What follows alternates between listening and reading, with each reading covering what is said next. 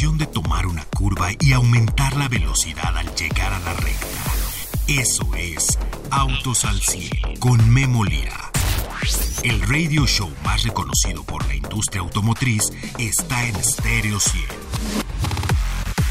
Al igual que en la vida, en la pista cada segundo es crucial para ganar. Por eso Autos al 100 siempre llega primero. ¿Qué tal amigos? ¿Cómo están? Me da muchísimo gusto saludarles. El día de hoy les saludo desde posición remota en la prueba de manejo de Toyota Tacoma. La cuarta generación de Tacoma ya es una realidad. Ustedes saben, Tacoma se hace en nuestro país. Tacoma es una de las grandes pickups que se hace en nuestro país y que va hacia Estados Unidos, orgullosamente hecha en México. Lleva casi 20 años de producirse en nuestro país, por cierto, es líder en el segmento en el mercado norteamericano. Producimos muchísimas pickups en nuestro país hacia Estados Unidos y de varias marcas. ¿Por qué? Mire, el acuerdo de libre comercio, el acuerdo económico aquí es que las pickups que se hacen en la región no tienen impuesto. Las que entran de otras regiones del mundo sí tienen impuesto y es por eso que las pickups grandes, las pickups medianas, pues muchas de ellas se producen en nuestro país hacia el mercado de Estados Unidos y Canadá. Han escogido a México. Cuarta generación de Tacoma, regreso a la marca Toyota. Lo que estamos probando el día de hoy es más eficiente, nueva motorización y bueno, pues el día de hoy ya no las descubren. Tienen varios grados. Les puedo decir que integra la nueva motorización de la marca, el iForce, con un motor 2.4 litros con 4 cilindros eh, que generan 278 caballos de potencia, un torque máximo de 317 libras pie y bueno, tiene nuevas versiones TRD. Las versiones SR entregan una potencia de 228 caballos de potencia, cuenta con un rendimiento de combustible de 12.69 kilómetros por litro, nada despreciable, en la versión SR 4x2. Ah, recuerde que hay 4x2 y 4x4. También, bueno, pues eh, tenemos las TRD que llegan a 11.47 kilómetros por litro. Además, bueno, pues hay que ser más eficiente cada día. Esto es, pues, una una nueva era de Toyota Tacoma, la cuarta generación. En estas versiones, en todas las versiones, el turbo cargador Twin Scroll, un turbo cargador con intercooler, una dirección electrónicamente asistida, transmisión automática y bueno, mire los ángulos de vadeo, los ángulos donde se puede mover el vehículo, es uno de los grandes vehículos, si bien sí, muy resistente y de carga, también está hecho para la aventura y sobre todo los TRD. Este vehículo, bueno, pues le puedo decir que está inspirado en la carrera de la baja, ¿no? O sea, siempre vemos a las Tacomos ahí, en Estados Unidos pues ha sido uno de los grandes. En el interior, también hay que ver el interior de Tacoma. El día de hoy lo estamos viviendo. Cuenta con tecnología muy avanzada. Un nuevo sistema de audio con seis bocinas en tipo eh, la antena tipo tiburón ya en el techo, además una pantalla táctil de 8 pulgadas en la versión SR y hay que ver la de 14 pulgadas en las TRD. También cuenta con una pantalla de información múltiple de 7 pulgadas y en las versiones TRD de 12.3 pulgadas. Esto es, mire, de hecho, cuando usted está eh, arriba del vehículo, tiene una pantalla para lo que es el conductor y otra pantalla para la consola central. Cuenta con una pantalla de información. Eh, eh, en esta pantalla de información usted puede tener eh, pues todo lo que necesita de infoentretenimiento. Además tiene Bluetooth, Android Auto, Apple CarPlay. Y bueno, pues ahora ya es inalámbrico esto. Ya no se tiene que conectar para tener el Apple CarPlay. Así es que bueno, pues Toyota Tacoma el día de hoy nos dice soy totalmente nueva y ya está lista la nueva generación. Y además, bueno, pues hecho en México. Imagínense esta Tacoma ya hecha tanto tiempo en México y bueno, pues eh, de hecho empezaron a hacer cajas los amigos de Toyota ya en la planta de, eh, que está cerca de la ciudad de Tijuana y ahora tenemos dos plantas produciendo Tacoma de Toyota en nuestro país. Toyota llega ya, ya por cierto, pregunté cuántos distribuidores tiene Toyota en México, ya tiene 99 puntos de venta Toyota en el país. ¿Cuánto cuesta la Tacoma? 769.900 pesos para la versión SR 4x2, 839.900 para la SR 4x4, 899.900 el ATR Sport 4x2 y 969.000 900 pesos para la TRD, TRD perdón, Sport 4x4. Eso es lo que está pasando con Tacoma. Y bueno, ¿qué creen? Bueno, pues la competencia extrema en el mercado mexicano. Esto es lo que está pasando actualmente en el mercado mexicano. Bueno, pues ayer en la tarde fuimos a la presentación de una nueva pickup, pero esta es china, es de JMC y se llama Grand Avenue. Chistoso nombre para un vehículo, Grand Avenue, sobre todo que es de trabajo una pickup, pero bueno, así estamos viendo los, eh, los nombres. JMC, por cierto, es una marca que se comercializa por medio de una incubadora de marcas chinas que se llama Motor Nation. Ahí está Chang'an, Ceres, Bike, etcétera. Y esta es una nueva camioneta, 4 cilindros turbo, 2.3 litros, 241 caballos y bueno, transmisión manual de 6 velocidades y automática de 8. Hay obviamente 4x2 y 4x4. Capacidad de carga 925 kilogramos y la Grand Avenue está ya disponible en cuatro versiones. Esta Grand Avenue está por llegar, perdón, tres versiones a todos los concesionarios de, la, de Motor Nation, 489.900 pesos, 549.900 la 4x2 ya automática y 619.900 pesos la 4x4. Las pickups en el mercado mexicano sin duda son una gran adición, son una... De hecho, hay muchas que son personales. ¿Sabía usted que, por ejemplo, un vehículo tiene un periodo de deducción de cuatro años? Una pick-up es una deducción pues eh, tomando en cuenta como vehículo que puede ser un vehículo de trabajo y un vehículo de transporte, bueno, pues es una eh, condición fiscal diferente. Así es que bueno, pues están llegando estas dos marcas y el día de hoy se presenta la marca Neta, sí, así N-E-T-A, como algunos, algunos mexicanos nos gusta decirle la verdad, la neta. Bueno, pues ahora llega esta nueva marca, se llama Neta y está llegando al mercado mexicano. El día de mañana viernes le voy a dar los pormenores. ¿Qué coches, qué vehículos, qué versiones? ¿Cuánto cuesta? ¿Habrá eléctricos en neta? Bueno, vamos a ver qué está pasando con esta marca en el mercado mexicano. Yo soy Memo Lira y el día de hoy también le voy a, a presentar a Mr. J. ¿Quién es Mr. J? Es quien está a cargo de toda la comercialización global, de toda la estrategia comercial de Subaru a nivel internacional. Solamente el, al día de hoy no tiene el mercado de Estados Unidos y Japón, que son muy especiales para Subaru, pero todo el demás mundo está con Mr. J. Mr. J visita nuestro país esta semana y lo pude entrevistar. Tiene una visión global hacia dónde van los eléctricos, hacia dónde van los de combustión interna, hacia dónde va la seguridad y sobre todo se ha preguntado hacia dónde van los vehículos autónomos. ¿Podría ser ya una conducción autónomo?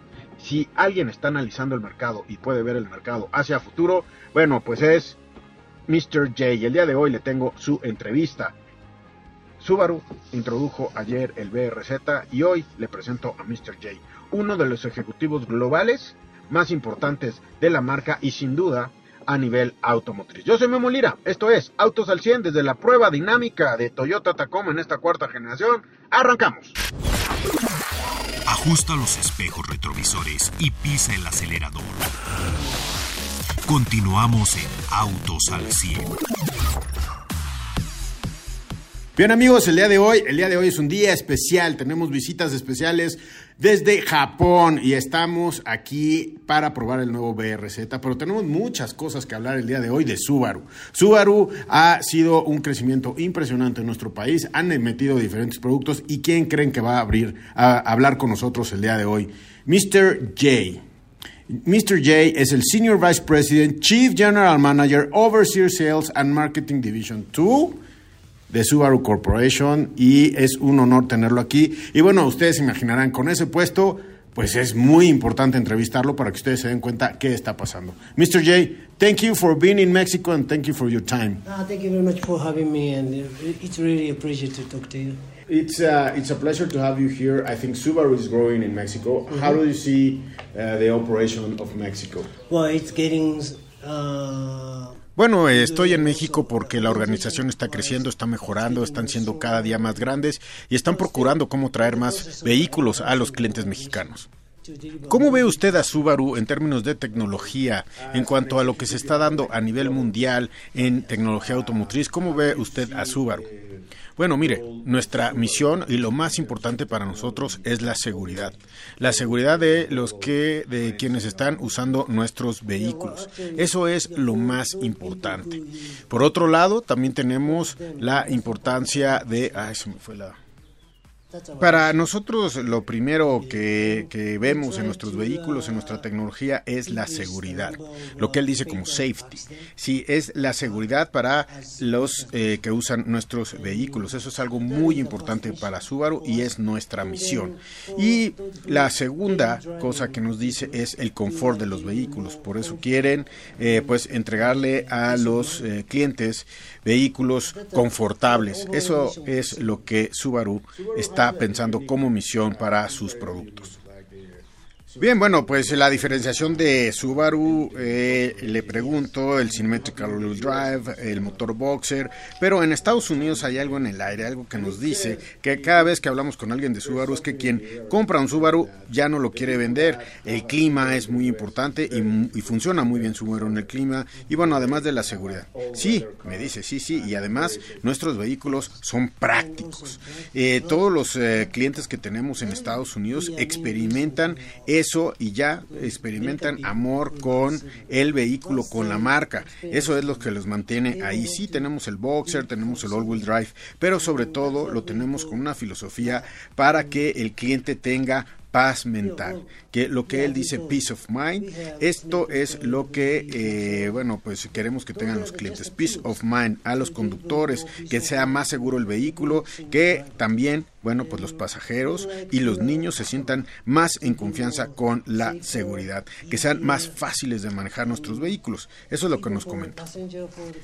Usted es un ejecutivo global, tiene una visión global. ¿A dónde ve la electrificación? Ah, esa es una muy buena pregunta. Eh, bueno, pues la época de los vehículos eléctricos, eh, pues todos quisiéramos que fuera más rápido, o algunos los ven que van muy rápido, como por ejemplo lo que pasó en Europa. Europa, tomemos por ejemplo Noruega, los autos de combustión interna, que traduce como ICE, esos ICE son Internal Combustion Engines, estos nos dice que van mucho en cuanto a cómo se cambiaron a los eléctricos. En Noruega, por ejemplo, y en Europa hubo incentivos fiscales. Hoy que el gobierno, por ejemplo, en Alemania ha quitado esos subsidios, ya en, eh, eh, se han visto cómo han caído las ventas de vehículos eléctricos. Pero bueno, todos pensamos que en algún momento va a haber más vehículos eléctricos que de combustible, pero por ahora, hoy parece ser que las compras de los vehículos eléctricos dependen mucho de la situación económica y parece ser que va a tomar más tiempo. Bueno, en términos de producto en Subaru, ¿qué nos dice acerca de esto? Por ejemplo, hemos visto la Solterra, que es la SUV eléctrica de Subaru en algunos autoshows. Y bueno, pues, eh, ¿qué están pensando en los My Hybrid que también hemos visto? ¿Cómo es que Subaru se está subiendo a la época de la electrificación? Otra buena pregunta nos dice. Nuestro supuesto al principio es que la gasolina, los clientes que compraban productos a gasolina pasarían a lo que sería el escenario 1, es decir, de gasolina a eléctricos. Pero ese escenario no necesariamente fue cierto. Lo que pasó en realidad en muchos de los casos es que de gasolina se fueron a los híbridos. Pero pues según los subsidios o razones varias en diferentes países, no se fueron directamente a los eléctricos, por eso no ha sido tan rápido. Así es que, bueno, pues quizás en un futuro, como le comento, todos vemos muchos más consumos de vehículos eléctricos, pero es un tema que quizás tardará más tiempo. Tenemos ahora el escenario 2 donde tenemos que cubrir tanto los híbridos hacia los eléctricos y ese es una una pues eh, va a tomar tiempo, hay un tiempo entre los híbridos y los eléctricos, pero va a tomar más tiempo según las regulaciones que tenemos, eh, tenemos que empezar a ver cómo van a pasar de híbridos a eléctricos. Eso es lo que nosotros estamos viendo en el mercado. Bien, bueno, regulaciones, eléctricos. Parece, Mr. G, que los países más desarrollados son los que van con más aceleración. Usted tiene mucha experiencia. ¿Qué piensa, por ejemplo, del mercado japonés y del mercado eh, americano? Bueno, en Japón no nos gustan y no le gusta al consumidor los eléctricos. ¿Qué pasó?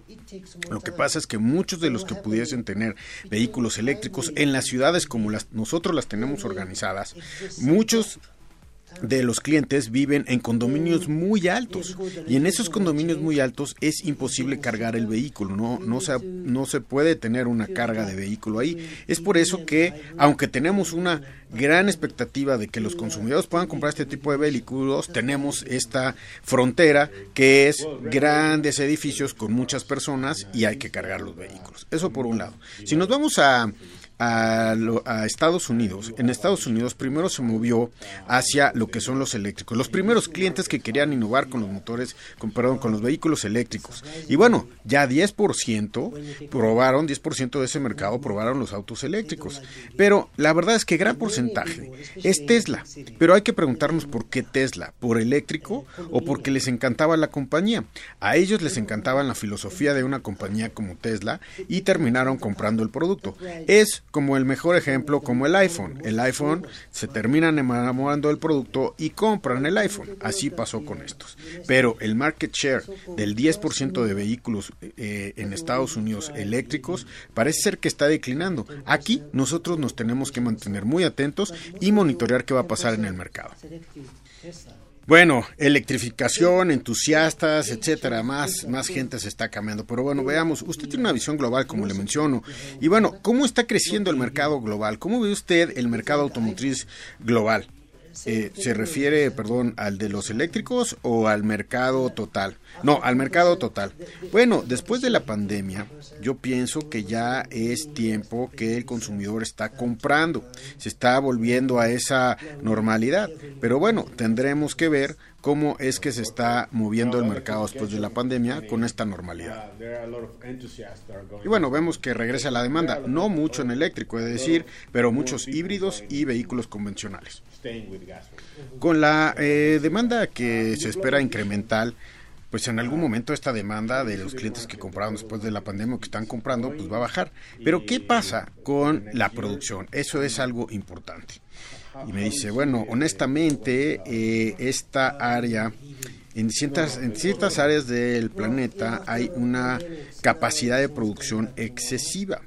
Pero cuando tienes esa capacidad y puedes hacer el producto, tienes que saber a dónde lo vas a mandar, porque también tienes un precio sugerido de venta el MSRP que, eh, que, llaman el precio sugerido de venta y este ha tenido un, eh, pues, un retroceso, se ha bajado el precio de los vehículos. Con esto se va, es muchísima la competencia, luego tienes que poner un descuento y nosotros nos tenemos que mantener saludables. No es bueno nunca hacer esto, así es que tenemos que mantenernos saludables. Bueno, ahora voy a cambiar el tema. Déjeme, le pregunto, Subaru tiene muchísima ingeniería y además, bueno, pues seguridad. ¿Qué le pide usted al equipo de ingeniería en seguridad? En esta seguridad hablamos de EyeSight, que es muy importante en cuanto a seguridad para los Subaru, pero ¿qué, qué le pide usted a ese equipo? Bueno, esta es una tercera pregunta muy buena.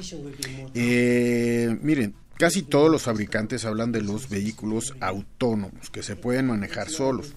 Y bueno, sí, si todos en el momento cambiaran a ser todos en el camino, eh, en un momento dado todos autónomos, bueno, pues habría armonía de la tecnología. Pero sabemos que no es así, van a convivir, hay autónomos y no autónomos. Y bueno, esto puede traer serios desastres para el tráfico y accidentes de, de tráfico, de tránsito, así es que bueno, hay que ver cómo se comporta esto en la seguridad, hay que evaluarlo. En cuanto a seguridad hacia adelante, nosotros con gadgets como el EyeSight o por ejemplo estamos hablando de mapas digitales, bueno, pues eh, tenemos que estudiar esto e ir hacia adelante, pero hoy, hoy no le puedo decir en qué estamos pensando hacia el futuro. Bueno, ¿me puede decir cuánto gasta Subaru en seguridad? ¿Cuál es la inversión de, en, específicamente en el tema de seguridad? Bueno, esa es una buena pregunta, pero no se lo puedo decir. No puedo decirle cuánto estamos invirtiendo. Bueno, otra vez con su visión global, déjeme ir a Japón. El eh, Japan Mobility Show, el auto show de Japón, como lo conocemos el año pasado, ¿cuáles son sus conclusiones? Bueno, incluyendo a Subaru, mire, eh, se presentaron muy buenos vehículos. Eh, es una visión realista de cómo nos podemos mover eh, de cómo sería la movilidad, pero estamos, eh, nos hace falta algo, que es realmente registrar esos, esa forma de movilidad. Eh, y para esto, con todo lo que se presentó en movilidad, necesitamos hacer reglas específicas por parte del gobierno. Tenemos que rediseñar quizás el sistema legal para este tipo de movilidad o la ley, para que, bueno, para que nosotros podamos asegurar la, la, la seguridad de los pasajeros, de los peatones, etcétera. Entonces, si no tenemos esto, no lo podemos asegurar. Pero mire, en cuanto a la tecnología eh, y en cuanto a lo que es y bueno, la verdad es que eh, hablándolo en todo lo que es la tecnología a nivel nacional en Japón, pues trabaja, trabaja muy bien. Pero el problema es que esto va a costar y va a costar mucho. Bueno, le tengo que hacer preguntas de México. Estamos en México y bueno, primero tengo eh, básicamente dos preguntas acerca de, nuestro país. En Estados Unidos hay eh, pues muchos clientes muy muy leales de, de Subaru. Es, es, muy famoso que el cliente de Estados Unidos es muy leal a Subaru. Y dos, en México Subaru está creciendo desde que llegó la administración eh, formalmente japonesa a México, pues bueno, va creciendo ¿Qué prácticas ve que en México podemos tener que en Subaru han hecho pues fuerte la operación en ese país? Bueno, sobre todo la filosofía de la, de las personas, del cliente de Subaru. Tienen una filosofía que espero que los, nuestros clientes mexicanos tengan. Ellos se preocupan, trabajan, ellos hacen cosas por las otras personas, por otras personas. Así es el cliente de Subaru. Es un cliente que se preocupa por los demás. Y yo espero que el cliente en México, que los clientes que tengamos también sean de esta filosofía. Bueno, pues sí, este, tenemos que pasar esta filosofía de los Estados Unidos hacia México. Bueno, ahora, eh, bueno, pues eh, mándenos un mensaje, eh, mándanos un mensaje a los clientes y a los distribuidores. Sí, claro, cómo no. Eh, yo creo que estamos tratando de comunicar más, eh, estamos tratando de tener más oportunidades de hablar de Subaru, informar más de quién es Subaru de cómo pensamos, de cómo sería su vida con un Subaru y esto, eh, bueno, pues estamos tratando de comunicarlo constantemente. Eh, vamos a ver más inversión de nuestros eh, distribuidores, que han sido unos socios estupendos. Tenemos más potencial en el mercado mexicano y les pediría, por favor, que esperen mucho más vehículos divertidos por parte de Subaru. Bien, pues este día, esta semana, se presenta el BRZ de Subaru en nuestro país. Díganos algunas palabras del BRZ. Bueno, BRZ, yo, yo soy dueño de un BRZ. Una palabra muy sencilla diversión. Nos, nos dice fun. Únanse a esta diversión. Así es que así es un Subaru. Es un coche muy bonito, muy, muy bueno para manejarse. Y bueno, también hay que decirlo, no es tan caro. El BRZ pues es cada día más y más y más está está este listo para poder eh, divertirse con él. Thank you very much. Bueno, muchísimas gracias a Mr. J. Eh, sin duda, bueno, pues un ejecutivo global, ha estado mucho tiempo en Estados Unidos, ahora en nuestro país. Mr. J, sin duda, una figura dentro de Subaru y hoy visitó nuestro país en la presentación de este nuevo BRZ, un vehículo espectacular, tracción trasera, 228 caballos, motor boxer y se actualiza con este iSight que ahora viene en la versión manual. Sin duda, bueno, pues Subaru está creciendo en México. Todos los ojos de Japón de Subaru están en México porque somos uno de los mercados que más está creciendo. Y con esto, bueno, pues Mr. J nos deja en claro que tiene el compromiso de atender y de traer más vehículos para nosotros, los clientes mexicanos. Subaru en todo lo que es Norteamérica, pues ha tenido una muy buena época en los últimos, las últimas décadas, ¿eh? así es que es de clientes muy especializados y hoy Mr. J nos los viene a comunicar aquí. Denise en los controles, muchas gracias Denise por hacer posible esta eh, transmisión el día de hoy. Gracias Denise, gracias Pedro, Pedro Camarillo en la magia de la producción de este programa. Te agradezco mucho Pedro, no se pierda el día de mañana el programa, vamos a ir a Mazda en Salamanca el sábado, así es que por favor, eh, bueno pues escúchenos porque además Mazda tiene noticias 10 años de la planta ya en Salamanca, creo que fui a la inauguración. Bueno, es lo mismo que tiene Autos al 100, 10 años al aire, estamos cumpliendo con usted. Y bueno, pues vamos a estar con ustedes compartiendo esto el próximo sábado. No se lo pierda ya en Mazda en Salamanca. Pedro, el Magic Amarillo, hará, hará la magia desde allá para usted en esto que es Autos al 100. Yo soy Memo Lira y le pido por favor que cuide a sus hijos dentro de los vehículos, que viva la vida. Gracias, soy Memo Lira. Todo motor necesita descanso y mantenimiento para rendir al máximo. Por eso el garage de Autos al 100 se cierra hasta la siguiente emisión. No te la pierdas, porque Memo Lira y su equipo tendrán para ti toda la información de la industria automotriz. Autos al 100, a través de Stereo 100, siempre contigo.